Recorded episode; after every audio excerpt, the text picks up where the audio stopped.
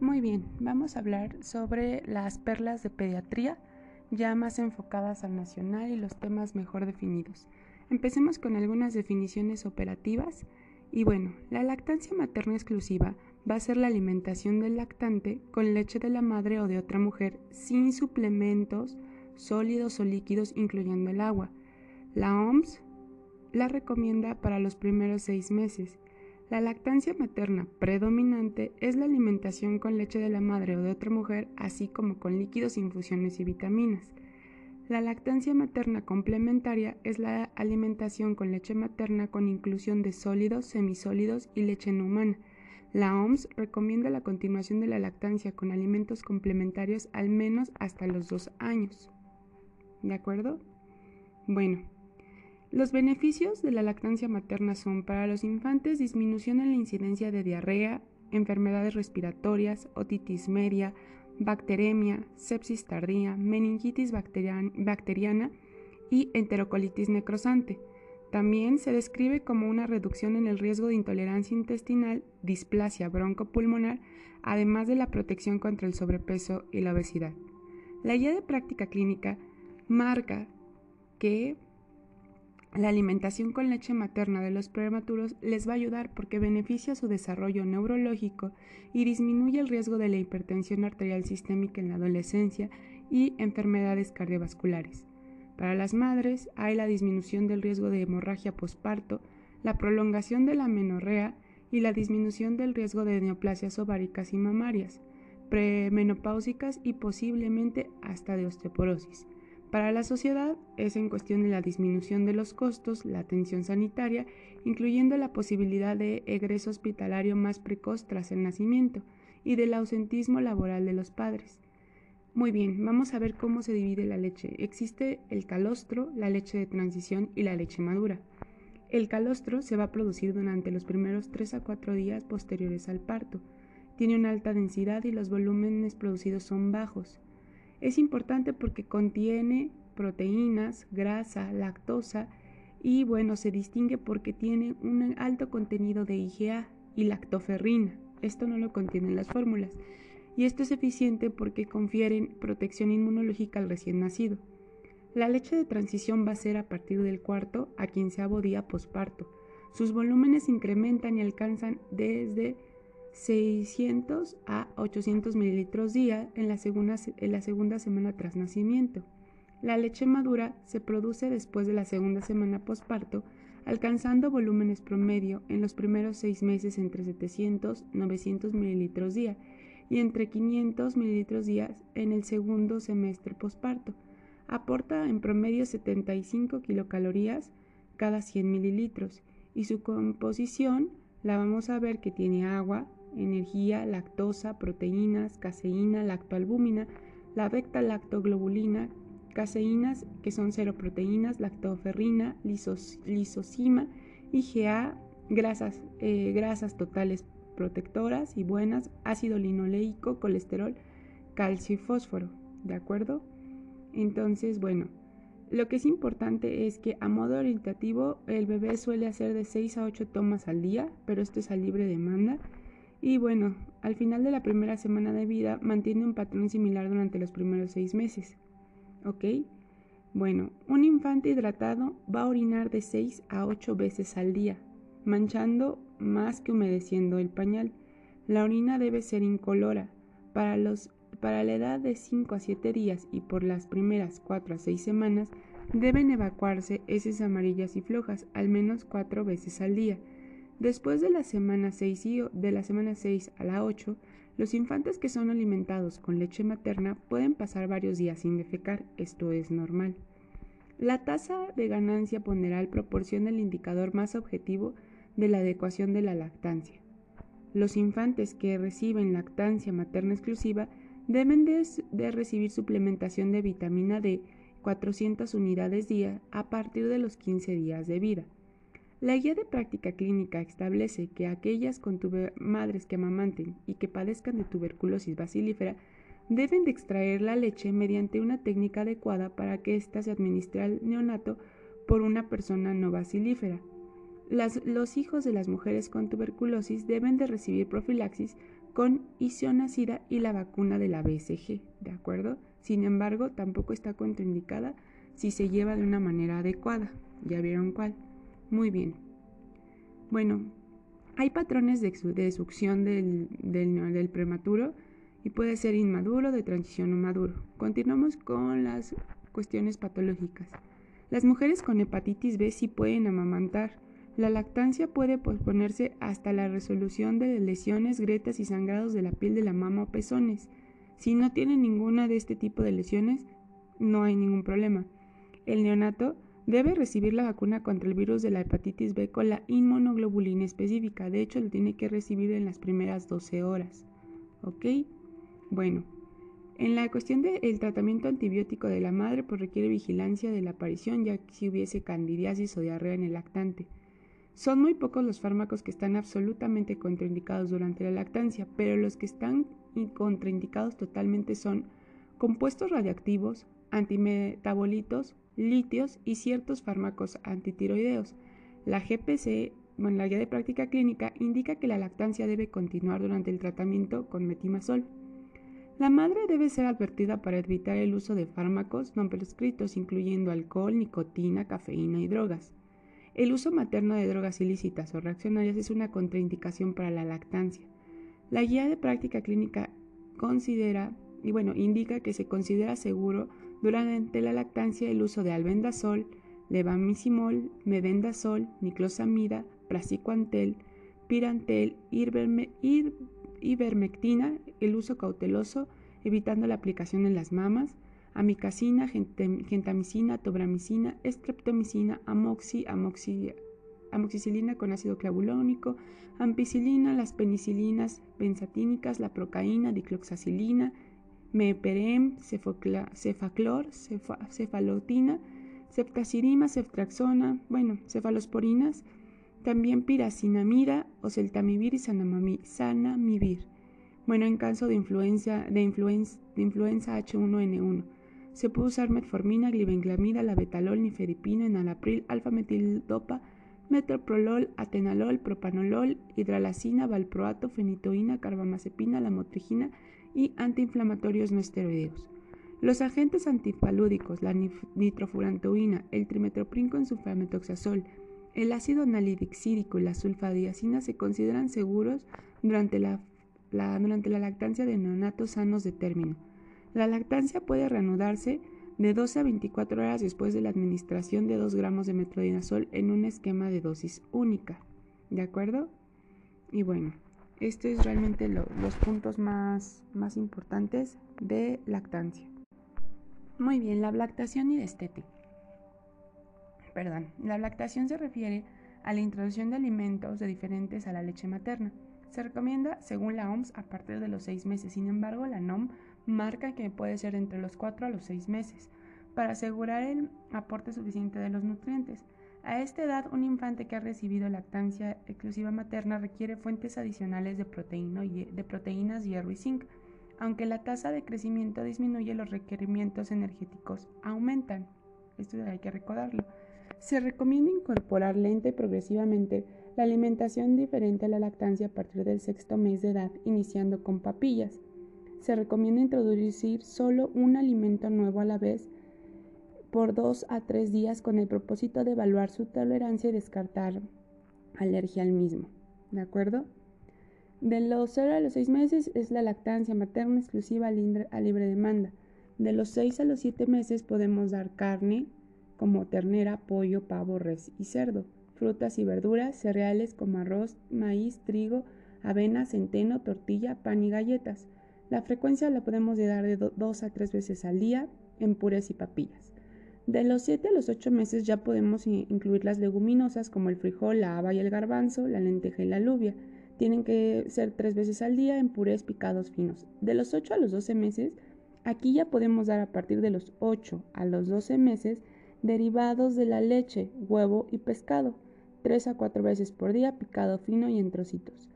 Arriba de 12 meses podemos ya introducir las frutas cítricas, la leche entera y se recomienda que el niño se incorpore a la dieta familiar. Se pueden dar con una frecuencia de 4 a 5 veces por día, con la consistencia de trocitos pequeños. Se puede continuar con la lactancia y se recomienda entre los 6 a y 23 meses de edad e integrarlo a la dieta familiar, como ya dije, eh, hasta el año. Se conoce como el destete al cese definitivo de la administración de la leche materna y esto implica cambios en la forma de relacionarse entre la madre y el niño, por lo que debe iniciarse cuando ambos estén preparados. Como recomendación, la OMS dice que sea a los dos años, sin embargo, este puede ser prolongado hasta que la madre y el bebé lo decidan. ¿Cómo vamos a hacer la evaluación del niño sano? Tras el nacimiento, eh, por ley, el niño debe ser eh, evaluado con pruebas de tamizaje neonatal. El objetivo de este es detectar la existencia de alguna enfermedad o deficiencia congénita antes de que ésta se manifieste para instalar o iniciar el tratamiento adecuado y evitar sus complicaciones. Actualmente este se lleva por medio del análisis de gotas de sangre en papel de filtro específico. Esta es una tarjeta de Guthrie.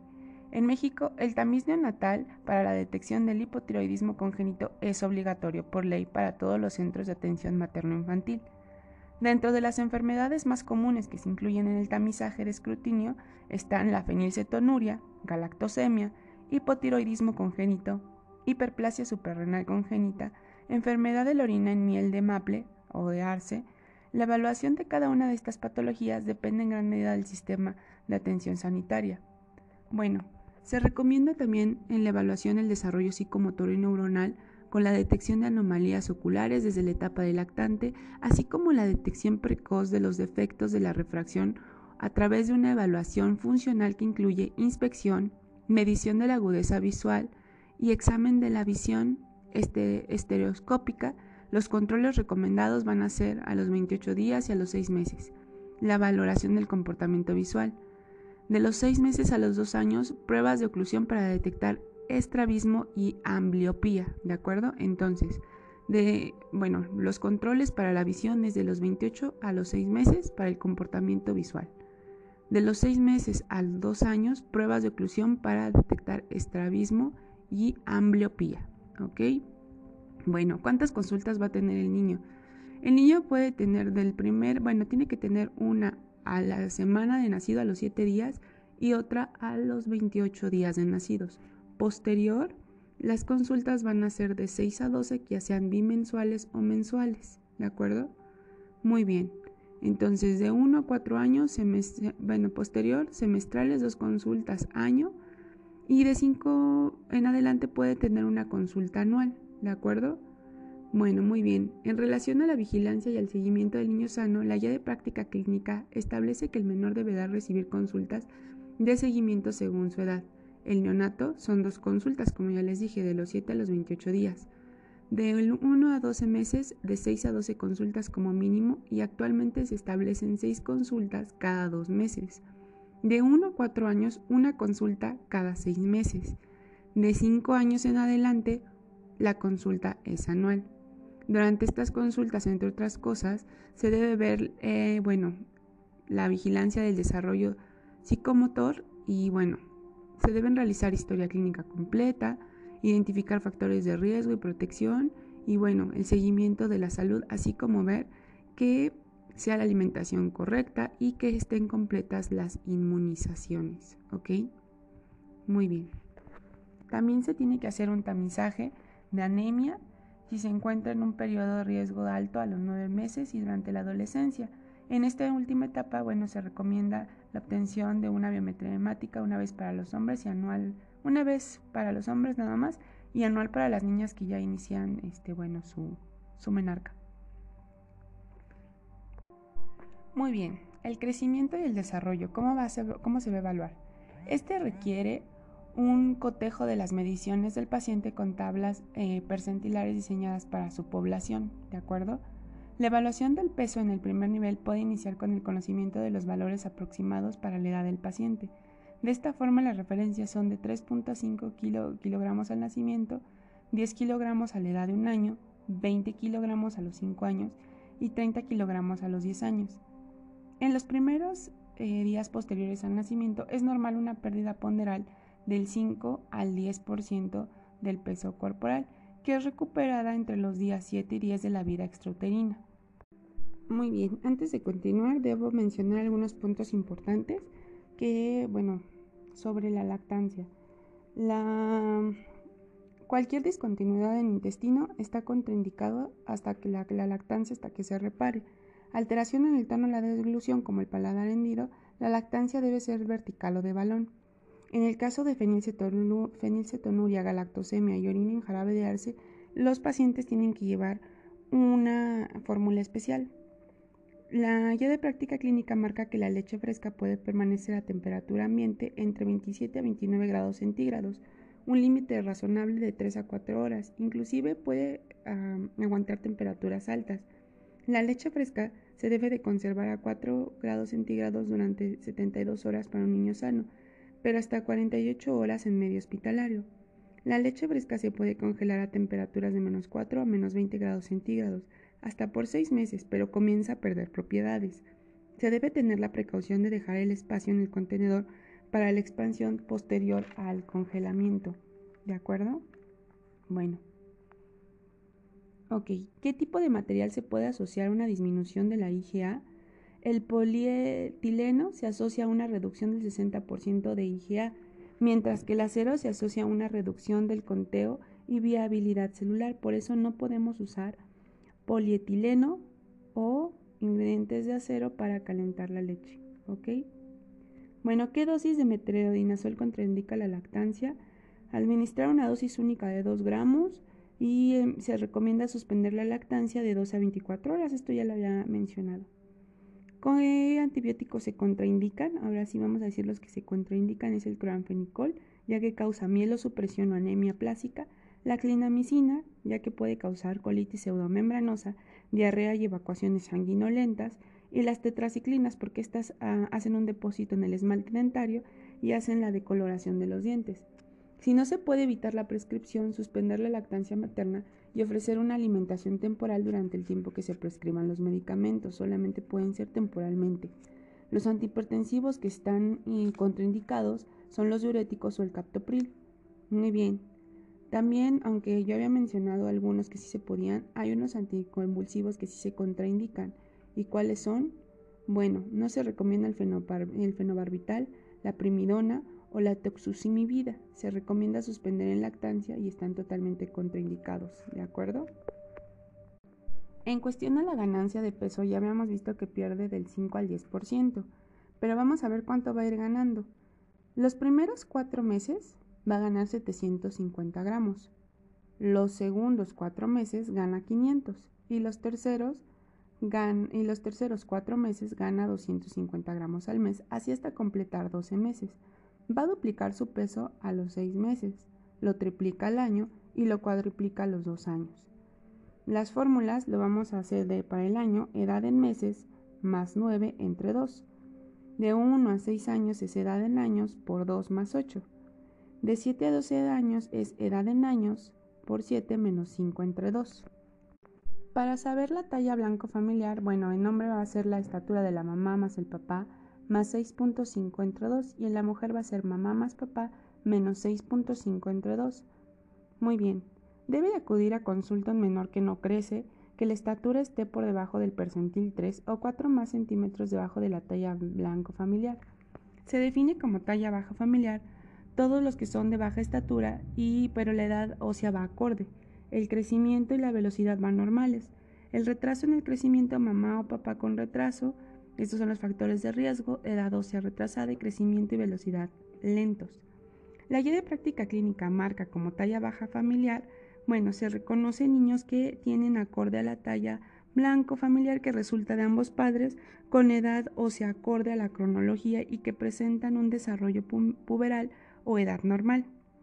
Retraso constitucional de crecimiento son niños sanos con talla que se, bueno, que se ubica por debajo de su talla genética y que tienen un ritmo de maduración más lento que el resto, así como un retraso puberal. ¿Ok? Los índices que nos van a ayudar a medir es menos de dos años es el pie, tobillo y la rodilla izquierda. Arriba de dos años, la muñeca izquierda. Las acciones preventivas que debemos hacer son las maniobras de Barlow y de Ortolani. ¿Ok? Ahorita más adelante vamos a ver cómo, se va a hacer la valoración del recién nacido, pero bueno, la maniobra de Barlow se saca la cadera, por lo tanto es una cadera luxable. La maniobra de Ortolani se mete la cadera, la cadera, por lo tanto es una cadera luxada. Muy bien, ya vimos la ganancia de peso. Ahora vamos a ver este, la talla promedio del neonato es de 50 centímetros. Puede llegar a medir 76 centímetros al cumplir el año. La forma sencilla de tener los valores de referencia es recordar que los niños a los 3 años se encuentran estaturas de 3 pies, o sea 91 centímetros, y a los 4 años de 40 pulgadas, 101 centímetros, duplicación de la talla al nacer. Entre la edad de 4 años y la pubertad se encuentra un crecimiento lineal anual promedio entre 5 a 7.6 centímetros. Y bueno, pueden ser de utilidad la, lo que ya vimos de calcular la talla blanco familiar, ¿de acuerdo? El perímetro cefálico promedio al nacimiento es de 35 centímetros. Durante el periodo no natal, este incrementa su circunferencia en 0.5 5 a 0.8 centímetros semana. A partir de entonces, bueno, se tienen incrementos en el perímetro cefálico a razón 1 centímetro mes durante el primer año, 2 centímetros mes durante los primeros 3 meses y posteriormente es más lento, y 10 centímetros durante el resto de la vida. Los patrones de crecimiento requieren, bueno, evaluación y son los siguientes. El peso, talla y perímetro cefálico inferiores a percentil 5 hay que diagnosticar talla baja familiar, talla baja constitucional e insulto intrauterino a anomalía genética. La evaluación, la talla paterna media y la evaluación del desarrollo puberal, examinación de los registros prenatales y análisis cromosómico. En percentiles discrepantes, los diagnósticos a considerar es, bueno, variante normal de familiar o constitucional, falla en el crecimiento de origen endocrino, insuficiencia calórica, y hay que evaluar una talla paterna media, evaluación del desarrollo puberal, perfil tiroideo, factores de crecimiento, prueba provocativa con hormona somatotropa. En, percentiles en decremento, los diagnósticos a considerar es la desaceleración del crecimiento dada por el potencial genético, la evaluación de historia clínica y exploración física completa, la historia dietética y social y evaluación de falla de medro. La guía de práctica clínica establece que la vigilancia del crecimiento debe realizarse de acuerdo con una clasificación por grupos etarios, neonatos, niños de 1 a 12 meses y niños de 1 a 5 años. Bueno, el desarrollo normal. Desde el nacimiento va a haber una secuencia definida de acciones o conductas reflejas. Ah, cuando el menor logra la incorporación de, objetos o situaciones nuevos a los esquemas existentes, le vamos a llamar que ya tiene una asimilación. Cuando el ambiente no permite el uso de los esquemas existentes, se realiza un cambio en la conducta para permitir la resolución de problemas. A esto se le denomina acomodación. Vamos a evaluar el desarrollo motriz con habilidades motoras gruesas, músculos grandes que pueden controlar la cabeza, sentarse, pararse y desplazarse, habilidades motoras finas, músculos pequeños como agarrar, soltar y manipular objetos, habilidades motoras orales como comer, tragar, producir sonidos y hablar. En lo que respecta al desarrollo físico durante el periodo infantil, el reflejo cervical tónico asimétrico, que es la posición de esgrimista, desaparece de los 2 a los 3 meses. La aprehensión palmar desaparece de los 3 a los 4 meses. Los reflejos de búsqueda y de moro desaparecen a los 4 y 6 meses. El reflejo de prensión plantar desaparece de los 6 a los 8 meses y el de succión es reemplazado por la succión voluntaria. Durante la lactancia y la edad preescolar tiene lugar el desarrollo de habilidades motoras gruesas, al controlar su postura, la musculatura proximal y finalmente la distal. Vamos a tener hitos en el desarrollo. A las dos semanas, el bebé mueve la cabeza de lado a lado. Personal social prefiere los rostros conocidos. Lenguaje pone atención en específico a un llamado al de la madre. A los dos meses el motor grueso puede levantar los hombros al estar en decúbito prono. En el motor fino adaptativo rastrea lo que pasa por la línea media. En el personal social aparece la sonrisa social. En el lenguaje hay murmullo o busca con los ojos la fuente de un sonido. A los cuatro meses se levanta con las manos, gira la frente hacia atrás y sostiene la cabeza al ser tirado para sentarse. ¿De acuerdo? En el motor fino adaptativo alcanza objetos, prensión con cuatro dedos. En el personal social mira las manos. En el lenguaje ríe y hace chillidos. A los seis meses se sienta solo, esto es importante. En el motor fino adaptativo pasa objetos de una mano a otra. En el personal social se alimenta y sostiene la botella. En el lenguaje ya comienza el balbuceo. A los nueve meses en el motor grueso tira para pararse, adopta la posición sedente. Eh, bueno, en el fino adaptativo inicia la aprensión, golpea dos bloques, en el personal social se despide con la mano. En el lenguaje comienza con palabras como mamá, papá e inespecíficamente sonidos bisílabos. A los 12 meses en el motor grueso camina, se encorva y para. En el motor fino adaptativo pone cubos en su recipiente. Personal social bebe de un vaso e imita a otros. En el lenguaje dice mamá, papá y específicamente una o dos, o dos palabras más. A los 15 meses camina en reversa. En el motor fino adaptativo ya comienza a hacer garabatos, apilados cubos. En el personal social usa cuchara y tenedor. Ayuda en el quehacer. En el lenguaje dice tres a seis palabras y sigue órdenes. A los 18 meses corre, patea una pelota. En el motor fino adaptativo apila cuatro cubos. En el personal social se desviste, alimenta alguna muñeca. En el lenguaje dice al menos seis palabras. A los dos años, en el motor grueso sube y baja escaleras, lanza cosas. En el motor fino adaptativo aplica seis bloques y copia una línea. En el personal social lava y seca sus manos, se lava los dientes y se coloca prendas. En el lenguaje une dos palabras, señala imágenes, conoce las partes del cuerpo. Otros cognitivos entiende el concepto de hoy. A los tres años, en el motor eh, grueso camina alternando los pies y salta. En el motor fino adaptativo aplica ocho bloques y ondula el pulgar. En el personal social usa una cuchara derramando poco y se coloca una playera. En el lenguaje nombra imágenes, un lenguaje en el 75% comprensible para las personas extrañas. Otros cognitivos entienden los conceptos de mañana y de ayer. A los cuatro años, en el motor grueso se balancea bien en cada pie, salta en un pie, en el motor fino adaptativo copia el círculo y quizás el signo de más. Dibuja una persona con tres partes.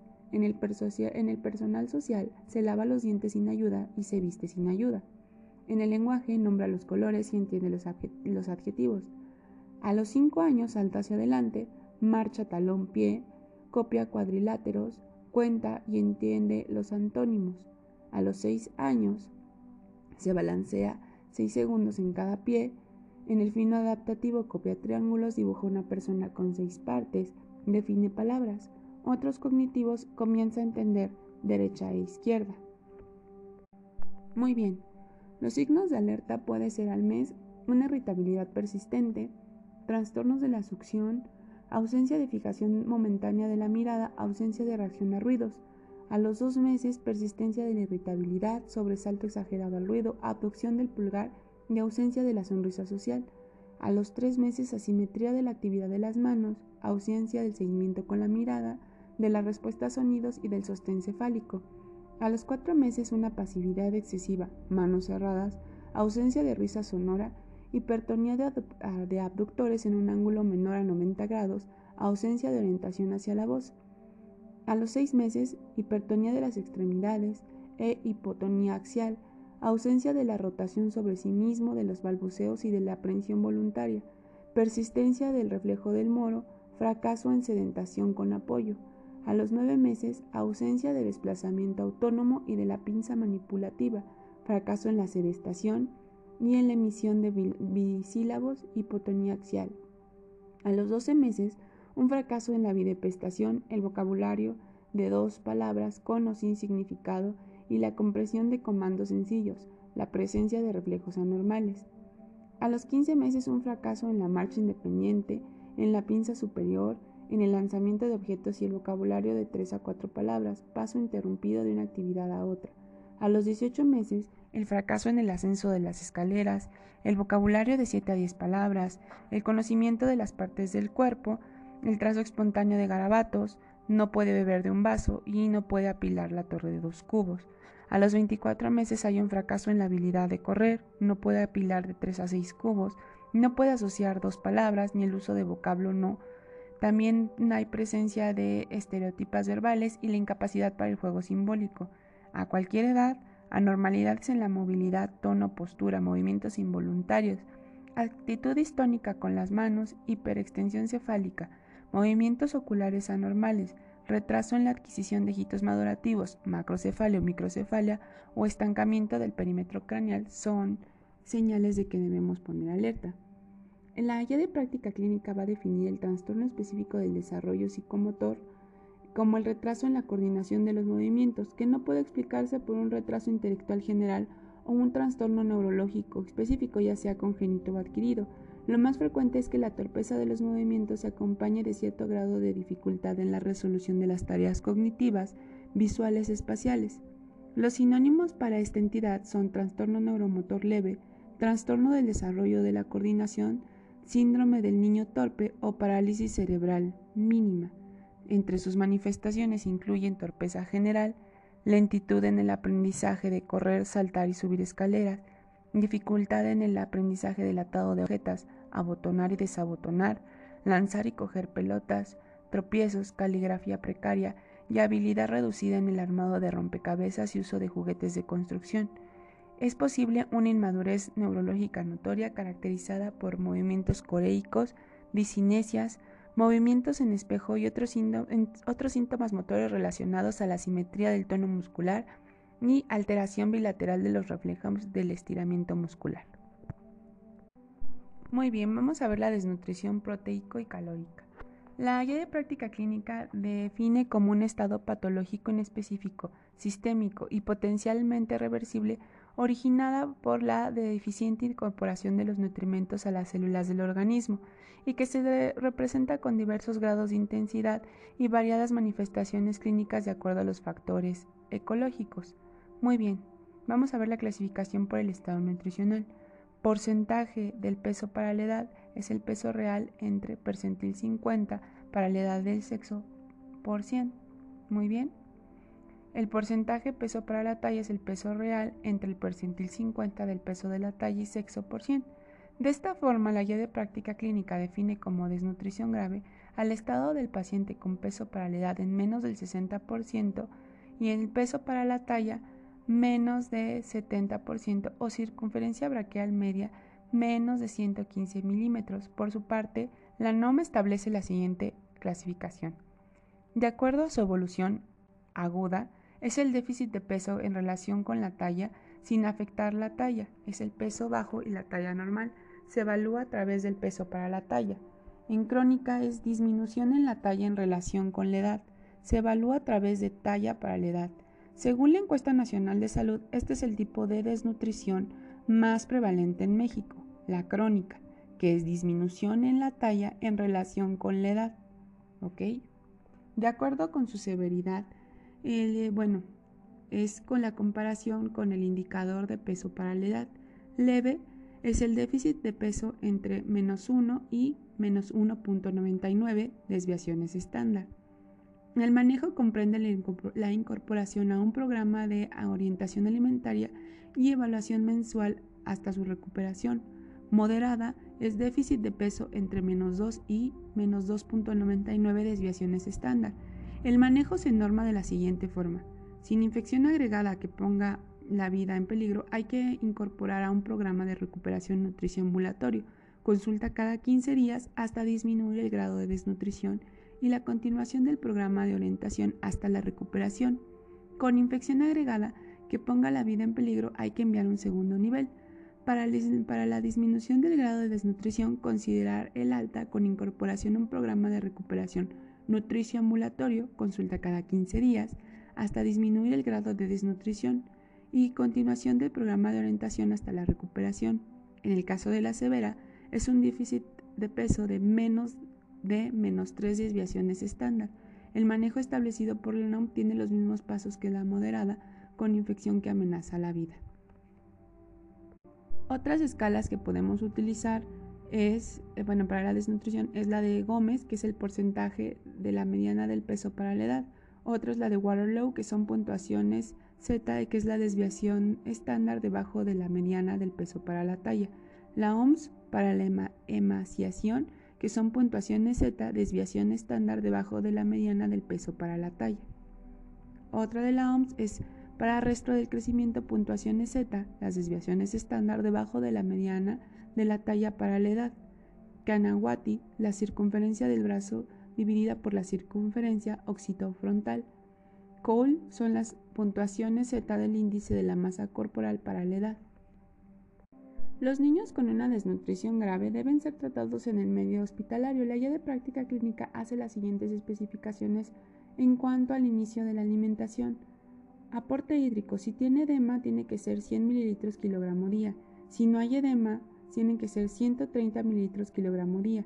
El aporte energético iniciará por vía oral, excepto en caso de rechazo, anorexia o hiporexia circunstancias en las que se empleará sonda nasogástrica y se hará en tomas pequeñas y frecuentes, de la siguiente forma. Día del 1 al 2, 11 mililitros kilogramo toma cada 2 horas. Día del 3 al 5, 16 mililitros kilogramo toma cada 3 horas. Día de 6 a 7, 22 mililitros kilogramo toma cada 4 horas. El aporte proteico iniciará de 1 a 1.5 gramos kilogramo día y se incrementará progresivamente de 4 a 6 gramos kilogramo día la vigilancia se considera adecuada una ganancia ponderal de 10 gramos kilogramo día o de 100 gramos semana. Las complicaciones graves de la desnutrición son la hipoglucemia, la anemia, la hipotermia, infecciones locales o sistémicas, deshidratación y desequilibrio electrolítico. Muy bien, el esquema nacional de vacunación para menores de 10 años vamos a ver que al nacimiento vamos a colocar dos vacunas la BCG, que es la antituberculosa, y la de hepatitis B. A los dos meses vamos a aplicar la, la pentavalente celular y eh, bueno, también vamos a aplicar la primera dosis de eh, hepatitis B, rotavirus y neumococo conjugada. A los cuatro meses, pentavalente celular, rotavirus y neumococo. A los seis meses volvemos a colocar pentavalente, eh, segunda dosis de hepatitis, rotavirus e influenza. A los 7 meses va a ser influenza la segunda dosis, ¿de acuerdo? Se pone fraccionada. A los 12 meses vamos a aplicar la del sarampión, rubiola y parotiditis y neumococo. A los 18 años hacemos 18 meses, perdón, pentavalente. A los 24 meses ya es el refuerzo anual de la influenza, 36 meses refuerzo anual de influenza. 48 eh, meses hacemos un refuerzo de difteria, tosferina y tétanos, ¿de acuerdo? A los 59 meses, la Sabin, desde los 6 a los 59 meses en la primera y segunda Semana Nacional de Salud y el, el refuerzo de influenza anual de octubre a enero o febrero. A los 6 años hacemos el refuerzo de sarampión, rubiola y parotiditis y a los 11 años, cuando estén en quinto o sexto de primaria, hacemos, em, ponemos en las niñas la del virus del papiloma humano.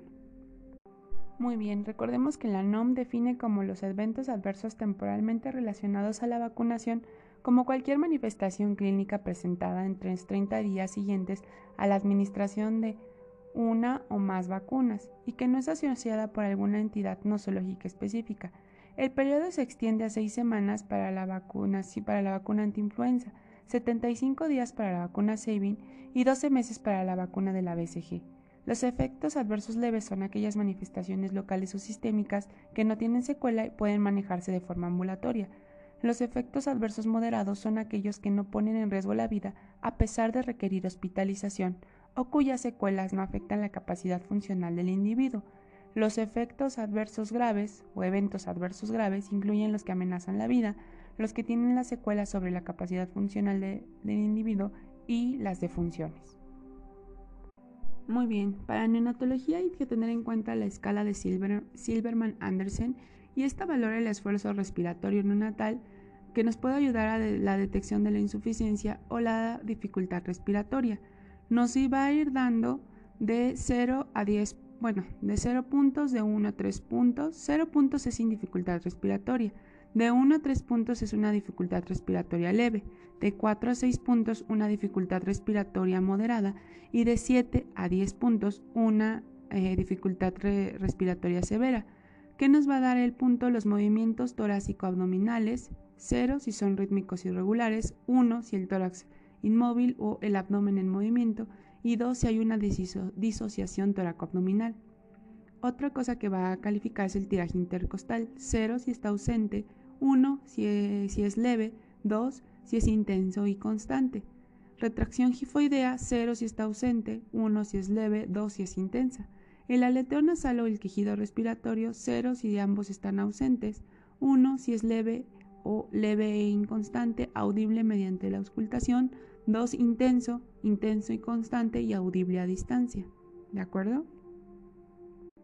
La escala de Capurro es un método para la estimación de la edad gestacional que utiliza cinco datos somáticos: la formación del pezón, la textura de la piel, la forma de la oreja, el tamaño de la glándula mamaria y de los surcos plantares, y dos signos neurológicos, el signo de la bufanda o el signo de la cabeza en gota. ¿Ok? Bueno, cuando el neonato es normal y tiene 12 horas de vida extrauterina, deben utilizarse solo cuatro datos somáticos. Se excluye la forma del pezón y se agregan los dos signos neurológicos, conocido como capurro A. Deben sumarse los valores de los datos somáticos o neurológicos, agregando una constante de 200 días para obtener la edad gestacional. Ante la presencia de signos de daño cerebral o disfunción neurológica, se emplean cinco datos somáticos con una constante de 204 días para obtener la edad gestacional, conocido como capurro B. De, la siguiente, de acuerdo a las puntuaciones, los neonatos se clasifican de las siguientes categorías. Prematuro pretérmino va a ser la suma menos 260 días de edad gestacional y deben enviarse a la UCIN o a la bueno, de terapia intensiva dependiendo su condición. De término maduro es la suma de 261 a 295 días de edad gestacional. Si las condiciones lo permiten, debe pasar alojamiento conjunto e iniciar la lactancia materna. Post término postmaduro es la suma más de 295 días de edad gestacional y debe observarse durante las primeras 12 horas ante la posibilidad de presentar hipoglucemia o, hipocalcemia. Después de este periodo y si sus condiciones lo permiten, debe mantenerse en alojamiento conjunto e iniciar la lactancia materna exclusiva. Otra escala que vamos a utilizar es la escala de Apgar. Esta nos va a dar eh, frecuencia cardíaca, esfuerzo respiratorio, tono muscular, respuesta a sonda nasal y el color. Cero va a ser cuando la frecuencia está ausente, el esfuerzo respiratorio ausente, el tono eh, muscular está flácido, la respuesta sonda nasal sin respuesta y el color está cianótico pálido. 1, donde hay más o igual de 100 latidos por minuto, el esfuerzo respiratorio es lento y regular, el tono muscular alguna flexión de las extremidades, respuesta a la sonda nasal y mueca y el color bueno, puede ser un cuerpo rosado con extremidades cianóticas.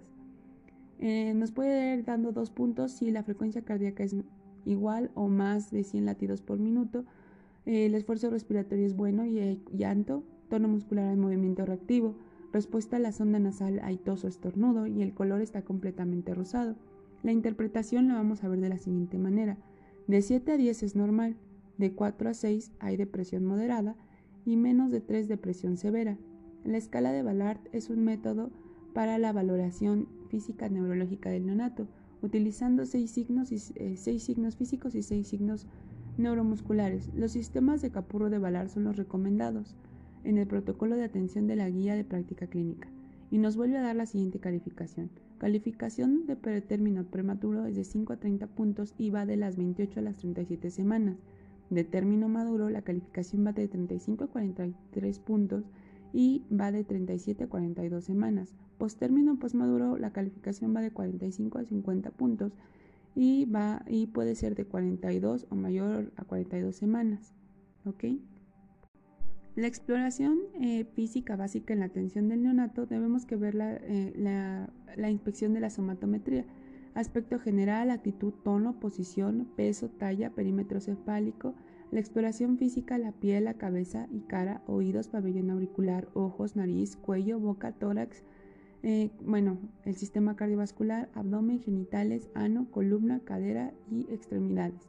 A la exploración neurológica tenemos que ver que esté presente los reflejos del moro y glabelar, búsqueda, succión, deglución, prensión palmar y plantar, marcha automática, tono, reflejos de estiramiento muscular, movimientos anormales, estado de conexión con el medio, examen de nervios craneales, examen motor y los reflejos primarios. Recordar que el perímetro cefálico es de 34 y el torácico a nivel, a nivel de las mamilas suele ser 2 centímetros menor, 32. Las, las, variaciones normales de estos parámetros no son grandes, aunque varían en las proporciones corporales. En la ausencia de patologías craneales, el perímetro cefálico es el mejor índice somatométrico para el cálculo de la edad gestacional. La reanimación neonatal va a requerir de un algoritmo que nos va a decir A por la valoración inicial, B la estabilización inicial, C la nueva evaluación, D la ventilación y oxigenación, E masaje cardíaco y F administración de fármacos. Muy bien, cuando vamos a recibir a un bebé, lo primero que tenemos que hacer es la evaluación anteparto, hacer el checklist de que el equipo de reanimación esté completo. Muy bien, al momento del nacimiento siempre hay que preguntar, ¿es de término? ¿Llora respira? ¿Hay buen tono muscular? Si sí, va a pasar a alojamiento conjunto, cuidado de rutina, ambiente eutérmico, posición en la vía aérea, secar y estimular y evaluación secundaria. Si no, hay que proveer calor y posicionar la vía aérea, secar y estimular. Si hay apnea y o jadeo, si no, bueno, si hay respiraciones irregulares, sí, hay que posicionar la vía aérea, monitoreo de la saturación de oxígeno y uso de CPAP. Si, si hay apnea, jadeo y la frecuencia es menor a 100 por minuto, hay que hacer una ventilación con presión positiva, monitorear la saturación de oxígeno y hay que considerar el motor este, que nos dé el trazo del electrocardiograma. Si la frecuencia sigue menor a 100 por minuto, hay que evaluar los movimientos del tórax, hay que corregir la posición para la ventilación, se requiere que se coloque el dispositivo avanzado para la vía aérea. Si la frecuencia es de menos de 60 por minuto, hay que intubar. Si aún no lo ha hecho, hay que iniciar con compresiones torácicas y se tiene que coordinar con las compresiones de ventilación parcial positiva. Si la frecuencia es de menos de 60 por minuto, muy bien, ya hay que valorar el dar epinefrina IV. Si la frecuencia está más baja por minuto, considerar eh, hipovolemia y considerar bueno, evitar neumotórax, ¿de acuerdo? Bueno, casi no se debe de administrar fármacos durante la reanimación neonatal, ya que es un hecho muy infrecuente. Se recomienda la administración de adrenalina a los recién nacidos con una frecuencia cardíaca de menos 60 de latidos por minuto, después de haber asegurado una ventilación eficaz y de haber realizado un masaje cardíaco correctamente durante un minuto. Se debe administrar por vía intravenosa a dosis de 0.01 a 0.03 miligramos kilogramo, preferiblemente por la vena umbilical. En caso de no disponer de vía endovenosa, la alternativa es la vía endotraqueal.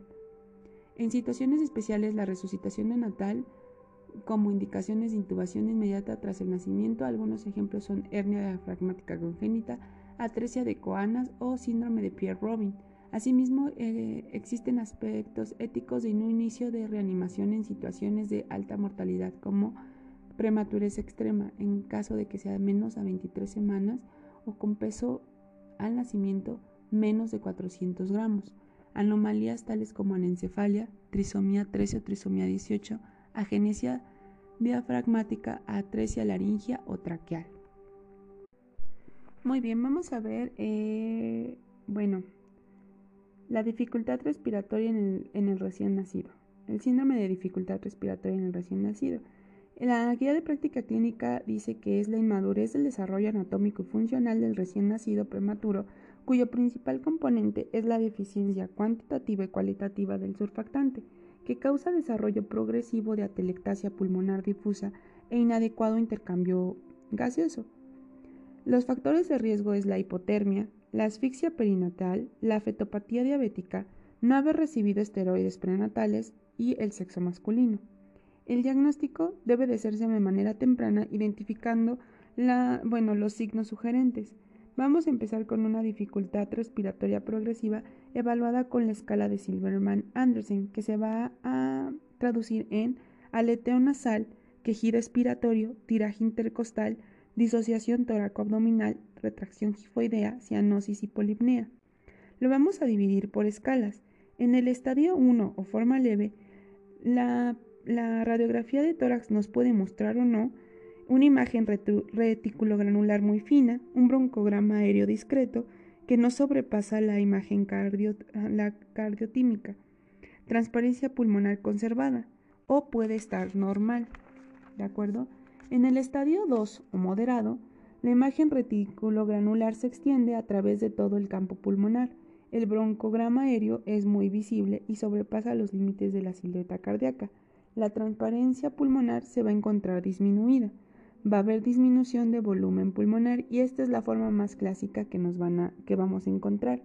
En el estadio 3 o grave va a haber un infiltrado retículo granular muy difuso, nódulos confluentes, broncograma aéreo muy visible, ocupando bronquios en segundo y tercer orden. La transparencia pulmonar va a estar disminuida, pero se distinguen los límites de la silueta cardíaca. Va a haber disminución del volumen pulmonar. En el estadio 4 muy grave, va a haber opacidad del tórax y esta va a ser total. Aquí nos va a dar la, clase, la clásica imagen de vidrio esmerilado o despulido. No se distingue una silueta cardíaca ni los límites de los hemidiafragmas. Pudiera observarse broncograma aéreo y bueno, va a haber total ausencia del aire pulmonar. ¿Qué le vamos a mandar? Exámenes del laboratorio gabinete va a ser gases en sangre arterial para ver si hay hipoxemia o hipercapnia, que va a ser una PO2 de menos de 50 milímetros de mercurio. Vamos a hacer una aspiración del contenido gástrico. El líquido pulmonar es deglutido y pasa al estómago en una muestra de aspirado gástrico colectado después del nacimiento, y este muestra cantidades similares de líquido surfactante.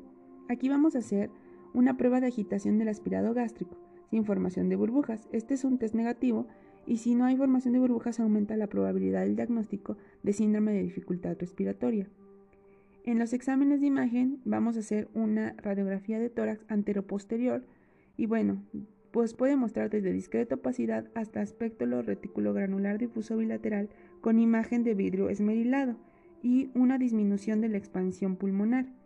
También puede incluir disminución del volumen y radiolucidez pulmonar, la imagen característica es el infiltrado retículo granular con broncograma aéreo y en las etapas más avanzadas es donde vamos a encontrar la imagen de vidrio esmerilado. El tratamiento es O2 suplementario. Eh, debe ser la disminución mínima necesaria para mantener los niveles eh, de oxígeno en sangre, sin embargo nunca pasarnos porque podemos causar una, este, bueno, una retinopatía. También vamos a dar surfactante exógeno y la administración de este va a ser endotraqueal por intubación, ya sea por intubación endotraqueal no farmacológico, tenemos que mantener un ambiente térmico neutro, un aporte nutricional suficiente para evitar la pérdida de peso y la ganancia y así asegurar una ganancia ponderal, así como una asistencia mecánica ventilatoria. Muy bien. Recordemos una cosa, lo del puntaje según Valar, pretérmino prematuro de 28 a 37 semanas, término maduro de 37 a 42 semanas. Post-término post-maduro va a ser una, califica, bueno, una calificación de 45 a 50 puntos y va a ser de 40, más arriba de 42 semanas. En el caso de la clasificación de Bataglia y Lubchenko, es la clasificación de estados neonatales y coloca a los, a los neonatos en diversas escalas según su edad gestacional y peso. El síndrome de aspiración meconial Aquí vamos a ver que se encuentra el líquido amniótico meconial en el 10 al 15%, de los cuales el 5% desarrolla el síndrome de aspiración meconial. 30% de estos pacientes va a requerir ventilación mecánica y, del 3 al 5% muere. Vamos a ver que se expulsa fisiológicamente siendo inhalado a la vía aérea, produciendo obstrucción periférica ya sea completa, parcial y proximal. En la completa nos puede dar una telectasia y un desequilibrio en la ventilación y perfusión. En la parcial va a ser un efecto de válvula y va a haber un atrapamiento aéreo. En la proximal va a haber atrapamiento aéreo, neumonitis inflamatoria y química con remodelación de la vasculatura pulmonar. Bueno, la proximal conlleva a acidosis, hipoxemia, hipercapnia, hipertensión pulmonar persistente. El síndrome de aspiración meconial se presenta clásicamente en neonatos postérmino y pequeños para la edad gestacional con antecedentes de, sufrimiento fetal agudo o crónico o presencia de líquido amniótico meconial. Va a debutar en las primeras horas con taquipnea, retracciones, estertores, tórax abombado, eh, una disminución de intensidad de los ruidos cardíacos. En los casos más severos puede haber cianosis que se dé a las 72 horas.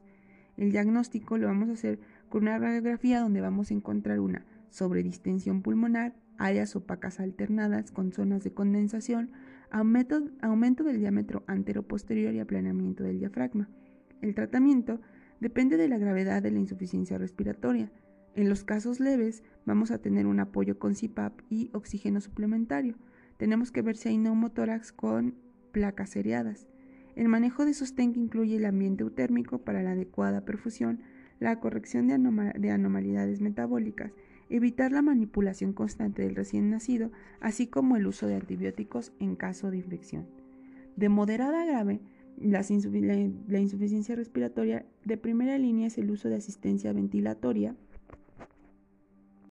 Muy bien, continuamos con el síndrome de aspiración meconial. Estábamos diciendo que de moderada a grave la insuficiencia respiratoria de primera línea va a ser el uso de asistencia ventilatoria con CPAP o intubación orotraqueal, el uso de oxígeno suplementario y sedación si hay dificultad para la ventilación. En graves o muy severos, se puede utilizar óxido nítrico inhalado o factor surfactante. Esto puede ayudar a reducir las presiones de la vía aérea y reducir la necesidad de oxigenación con membrana extracorpórea o bien conocida como ECMO.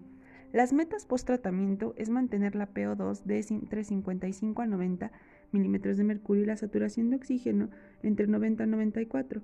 Ha de hacer, bueno, una adecuada perfusión tisular, evitar las lesiones pulmonares por la, bueno, por la administración continua de oxígeno. Dentro de las complicaciones incluyen neumotórax, neumomediastino, neumonía bacteriana e hipertensión pulmonar persistente. El factor, esto es un, bueno, el síndrome de aspiración meconial es un importante factor de riesgo para desarrollar eh, encefalopatía hipóxica isquémica. ¿De acuerdo? Muy bien. Vamos a ver la taquipnea transitoria del recién nacido. Este es un síndrome de dificultad respiratoria de tipo 2 o del pulmón húmedo. La guía de práctica clínica lo define como un proceso respiratorio no infeccioso que inicia en las primeras horas tras el nacimiento. Se presenta con más frecuencia en las primeras horas eh, de, bueno, en los recién nacidos de término o cercano a término y se resuelve entre las 24 a 72 horas posterior a este. La fisiología, bueno, debe, se maneja la teoría de que el epitelio del recién nacido, el epitelio pulmonar del, recién nacido va a pasar por una, una transición. Este debe ser activo y absorbedor de sodio y líquido en respuesta a las catecolaminas secretadas en el trabajo de parto. Estas catecolaminas estimulan los canales epiteliales de sodio. Entonces esto va a hacer que el líquido pulmonar será reabsorbido y drenado a través de los vasos linfáticos a la circulación venosa pulmonar causando una vasodilatación capilar que se da por incremento del oxígeno y ocurre en las primeras ventilaciones. En el caso de la taquipnea transitoria del recién nacido, los alveolos permanecen húmedos, al no producirse esta reabsorción de líquido en la forma adecuada. Los factores de riesgo pueden ser una madre con asma, una madre con diabetes mellitus, tabaquismo, ruptura prematura mayor a 24 horas, un trabajo de parto precipitado o un nacimiento sin trabajo de parto, en cuestiones de factores de riesgo propios del recién nacido sería la macrosomía, el sexo masculino, un embarazo gemelar o un apgar menor a 7. Esto suele dar en neonatos de término o pretérmino cercanos a las 37 semanas. La clínica nos va a dar una respiración superficial, una taquipnea mayor a 60 respiraciones por minuto y que persiste más de 12 horas. Los campos pulmonares van a estar sin estertores, pero la saturación va a estar en menos del 88%. La radiografía nos puede dar un atrapamiento aéreo con una rectificación de arcos costales, herniación del parénquima pulmonar, aumento del espacio intercostal y aplanamiento de los semidiafragmas, así como una cisuritis, una congestión pariliar simétrica, una cardiomegalia aparente. En la gasometría podemos encontrar una hipoxemia con una, una PO2 menos de 55 milímetros de mercurio, una PCO2 límite normal o ligeramente incrementado y una acidosis respiratoria compensada. En el tratamiento vamos a dar una asistencia ventilatoria que nos va a ayudar a la dilatación de los capilares pulmonares y que la presión de la vía aérea desplace el líquido al intersticio y que pueda ser reabsorbido. Tenemos que dar oxígeno al 40% con un casco cefálico que nos va a ayudar a mantener la saturación entre 88 y 95%. El CPAP si no se logra mantener la saturación e intubación en caso de que la hipoxemia sea severa, hipercapnia o acidosis respiratoria severa. Vamos a ver otra patología que pudiese dar por la este, por asistencia ventilatoria. La retinopatía del prematuro. Antes se conocía como fibroplastía retrolental y es un trastorno proliferativo del desarrollo vascular que ocurre en la retina de los neonatos de pretérmino con vascularización retiniana incompleta. Junto a la ceguera cortical, la retinopatía del prematuro es la causa más común de ceguera infantil. La fisiopatogenia nos da dos estadios. Los factores como la hipotensión, la hipoxia y la hiperoxia forman radicales libres que dañan los vasos en neoformación y disrupción de la angiogénesis. Posterior a la disrupción, los vasos van a reanudar su crecimiento normal o pueden crecer fuera de la retina hacia el vitrio. Esto hace que la permeabilidad aumente de los neovasos, lo que va a causar edema y hemorragias retinianas, un tejido fibrovascular anómano y la tracción de la retina. Los factores de riesgo va a ser la prematuridad, bajo, bueno, el peso neonatal bajo, una edad gestacional temprana, una ventilación asistida por más de una semana, una terapia con surfactante, hiperglucemia y tratamiento con insulina, sepsis, hemorragia intraventricular, displasia broncopulmonar, una infección fúngica, una administración de eritropoyetina para el tratamiento en la anemia del prematuro. Esto es importante y la clasificación no les va a dar la zona estadio. Una zona 1 es más interna y central. El radio es dos veces entre la, es el tamaño de las dos veces entre la pápula y la mácula. La zona 2 es concéntrica y el diámetro llega hasta la hora serrata nasal. En la zona 3 o semiluna temporal que va de la zona 2 a la hora serrata temporal. En el estadio 1 va a haber una línea de demarcación, una línea fina que separa la retina vascular de la vascular. En el estadio 2 va a ser una cresta y borde del estadio 1 con un aumento de volumen y extensión fuera del plano de la retina. En el estadio 3 va a haber crecimiento de tejido de neovasos hacia el espacio vítreo. En el estadio 4 va a ser desprendimiento retiniano parcial y sin 4A o 4B, desprendimiento macular, y en el estadio 5 va a haber un desprendimiento retiniano total. ¿De acuerdo? Bueno, tenemos que tomar en cuenta que hay una enfermedad plus más que nos va a dar la referencia de dilatación y tortuosidad de los vasos. Va a estar presente en al menos dos cuadrantes. En la enfermedad pre-plus vamos a encontrar tortuosidad moderada, dilatación mínima en menos de una enfermedad plus en la enfermedad plus como tal va a haber dilatación y tortuosidad de los vasos del polo posterior indicando actividad angiogénica que puede acompañar a cualquier estadio de la retinopatía. La guía de práctica clínica recomienda la evaluación seriada en el segundo y tercer nivel de atención de los sujetos de riesgo y de los casos confirmados. Ante la indicación de examen con fondoscopio, se va a hacer una dilatación pupilar con tropicamida y este debe continuarse hasta el desarrollo completo de la vasculatura retiniana a la hora serrata temporal. Esto que querría decir sería en la, en la zona 3, donde hay una semiluna temporal que va de la zona 2 a la hora serrata temporal. ¿De acuerdo? Muy bien. Hasta la regresión de la enfermedad después del tratamiento o hasta el requerimiento de la reintervención con la cirugía. Los candidatos a escrutinio son neonatos de menos de 34 semanas o un peso de menos de 1.700 gramos al nacer. Los neonatos de pretérmino con edad gestacional más de 34 semanas o con un peso de más de 1.750 gramos y que hayan recibido oxígeno suplementario. Neonatos pretérmino con factores de riesgo. Los, los, criterios de terminación de vigilancia es la edad postmenstrual de 45 semanas y ausencia de enfermedad preumbral una vascularización de la zona 3 en ausencia de antecedentes de retinopatía del prematuro y si la edad postmenstrual es mayor a 36 semanas. Regresión de la retinopatía con certeza de que no se reactivará al identificarse más de dos características en examen. La resolución parcial que progresa a progresión completa, cambios de color en la cresta monticular de color salmón a rosa. El, el abordaje terapéutico puede ser con crioterapia, cirugía con láser y la cirugía vitreo retinial. La guía de práctica clínica indica que el bevacizumab es un agente de segunda línea. En la enfermedad avanzada hay que hacer referencia a tercer nivel. En el tercer nivel vamos a tratar la enfermedad preumbral tipo 1 urgente o si hay carencias de, hay carencias de recursos en el segundo nivel. La, evaluación posterior al tratamiento debe ser semanal. La retinopatía en estadio 3 requiere seguimiento desde los 2 a los 5 años. El nivel seguro de saturación de oxígeno, en, como tal, no hay algo establecido, pero la guía de práctica clínica recomienda que debe, que debe ser de entre 87 a 94% para disminuir el riesgo de retinopatía del prematuro. Y con esto acabamos las perlas, la primera, bueno, una de la primera parte de varias de pediatría.